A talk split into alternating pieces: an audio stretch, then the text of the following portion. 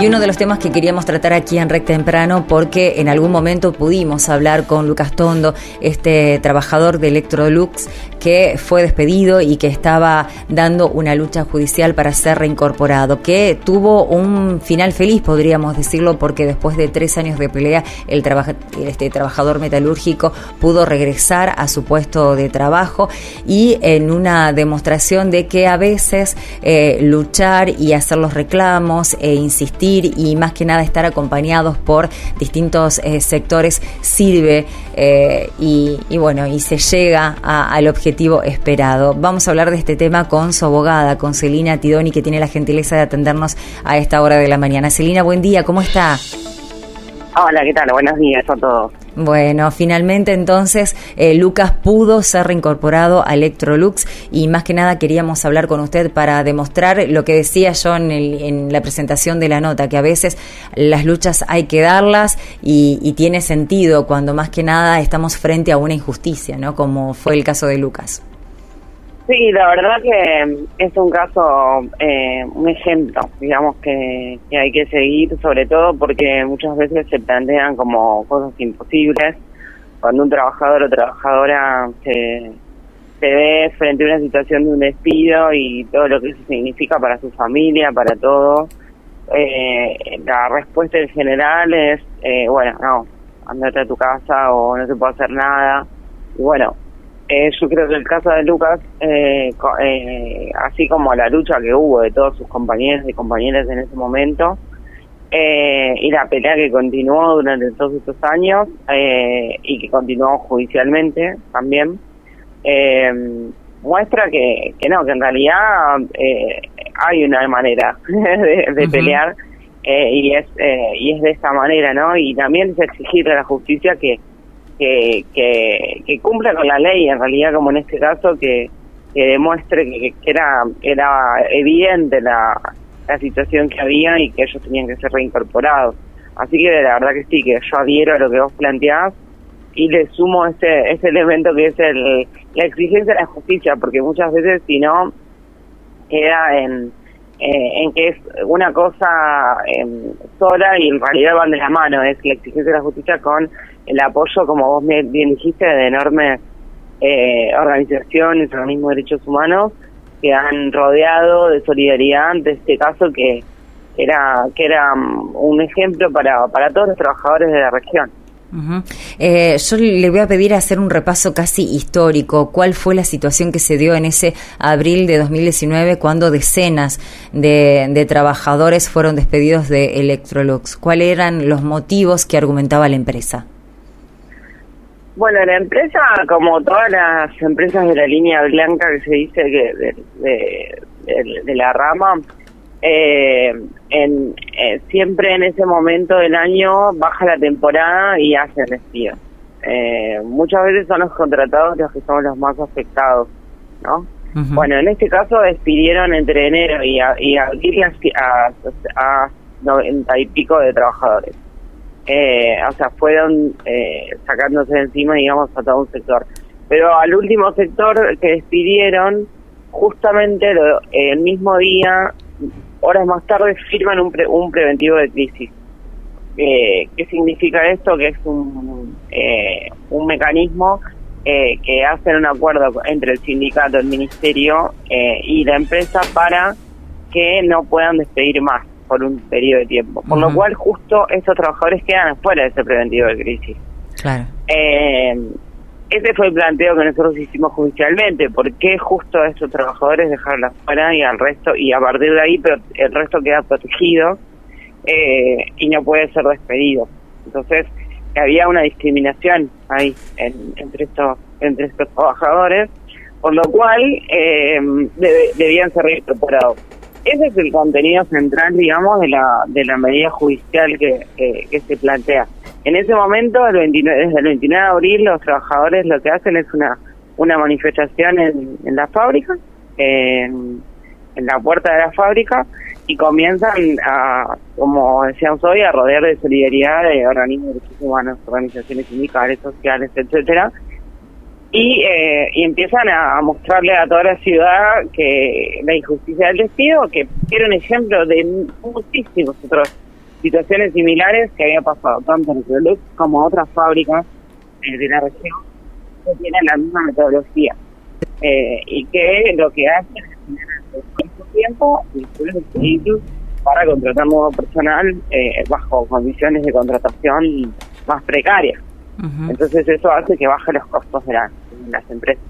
Y ahí empezó una, una, una, una lucha enorme que incluso tuvo un precedente que fue clave, que fue que la empresa pidió el desalojo de los trabajadores. Sí. Y ante esto la justicia penal, tuvimos dos audiencias. Ahí me acompañó como abogada Matilde Brevera también. eh, y en esa instancia no eh, pudimos plantear eh, como, defensa de que los trabajadores estaban haciendo una, una lucha. Y bueno, y el juez nos dio la razón en ese momento. Eh, dijo que era un conflicto laboral, dando ese precedente que la verdad que es importante eh, para todo el conjunto de las luchas y, y bueno y, el conflicto después siguió eh, y después nosotros presentamos ante la justicia estos requerimientos y, y desde junio de 2019 tenemos esta medida cautelar que no cumplió la justicia y fuimos exigiendo eh, su cumplimiento de diferentes medidas hasta que llegó a la Corte Suprema de Justicia, que eso fue eh, recientemente, y la Corte confirmó lo que nosotros decíamos. Sí, eh, confirmó la, esa medida cautelar. Sí, llegó a la Corte Suprema de Justicia que confirmó que los trabajadores, que los despidos eran ilegales en realidad. Eh, Celina, mi pregunta es, eh, nosotros habíamos hablado en ese momento con Lucas y muchos trabajadores que estaban haciendo el reclamo judicial, bueno, quedaron, quedaron al margen, decidieron no, no, bueno, no hacer este, este reclamo, iban reacomodándose, consiguiendo otros trabajos. ¿Cuál es la situación hoy ante este fallo y la reincorporación de Lucas?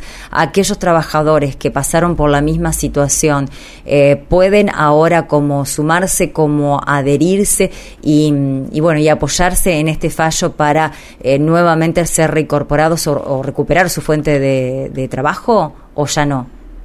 No, ya, o sea, ya pasó una instancia, o sea, ellos definieron eh, ir por otra vía, lo cual es totalmente comprensible, teniendo en cuenta no solo el, el tiempo que transcurrió, sino la pandemia el medio que es un elemento importantísimo. Eh, pero no, ya ahora ellos ya siguen su camino, digamos. ahora ya está Lucas reincorporado, que es el que sigue el, eh, camino, digamos, de, de, reclamo, mientras continúa la, la causa judicial, digamos, propiamente dicha. Eh, la, otra situación que puede llegar a darse, que bueno quería consultarla, es eh, eh, bueno la, reincorporación de Lucas fue la semana pasada, el 4 de febrero, si no tengo mal los datos. uno dice, uy, ahora cómo lo van a tratar después de todo esto que pasó, puede llegar a haber algún tipo de discriminación y de maltrato por parte de la empresa. ¿Tiene conocimiento de cómo le está pasando Lucas? no, Lucas está muy bien, o sea, está en su puesto de trabajo. Eh, en el sector de laderas, que era lo que él hacía, sí. y está llevando adelante una actividad normal eh, junto a sus compañeros, recibió mucho apoyo de sus compañeros, eh, y, y sobre todo de, de, de, de, esto que decíamos hoy, ¿no? Lo que vos empezaste, o sea, de, ver que alguien vuelve después de una pelea, creo que eso se nota. Y, y no, y por parte de la empresa no, no, no hubo algún planteo de, de, ningún tipo, digamos. Está trabajando normalmente su trabajo. Y este fallo de la Corte Suprema de Justicia de la Nación sienta precedencia o como decimos a veces, no sé si lo decimos mal, jurisprudencia para que este tipo de despidos eh, queden eliminados o no se vuelvan a realizar o las empresas ahora lo, lo vean de otro modo? Sí, yo eh, creo que sí, o sea, creo un precedente objetivamente eh, para para que para, para decirle a las empresas que existe algo que esa ley que Argentina que hay que cumplir y que además en este caso estamos hablando de una multinacional.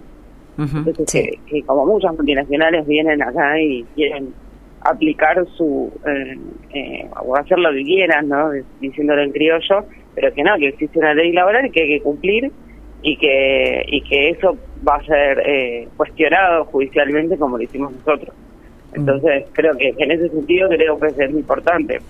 Para, para toda la región y nacionalmente también, sí. Bueno, como, como para tenerlo en cuenta, ¿no? Si algún trabajador, alguna trabajadora pasa por esta situación, buscar el caso de Lucas Tondo, de todos los reclamos, de todo lo que fue este trayecto y este peregrinar de tres años por, por los tribunales hasta llegar a la Corte Suprema y volver a su puesto de trabajo, ¿no? Eh, vale realmente la pena y saber que este caso existió y que tuvo un resultado positivo. Así que, bueno, eh, Celina, muchísimas gracias por este contacto y, bueno, por todo lo que fue la lucha. Gracias a ustedes por el contacto y, bueno, seguimos en comunicación. Un saludo grande.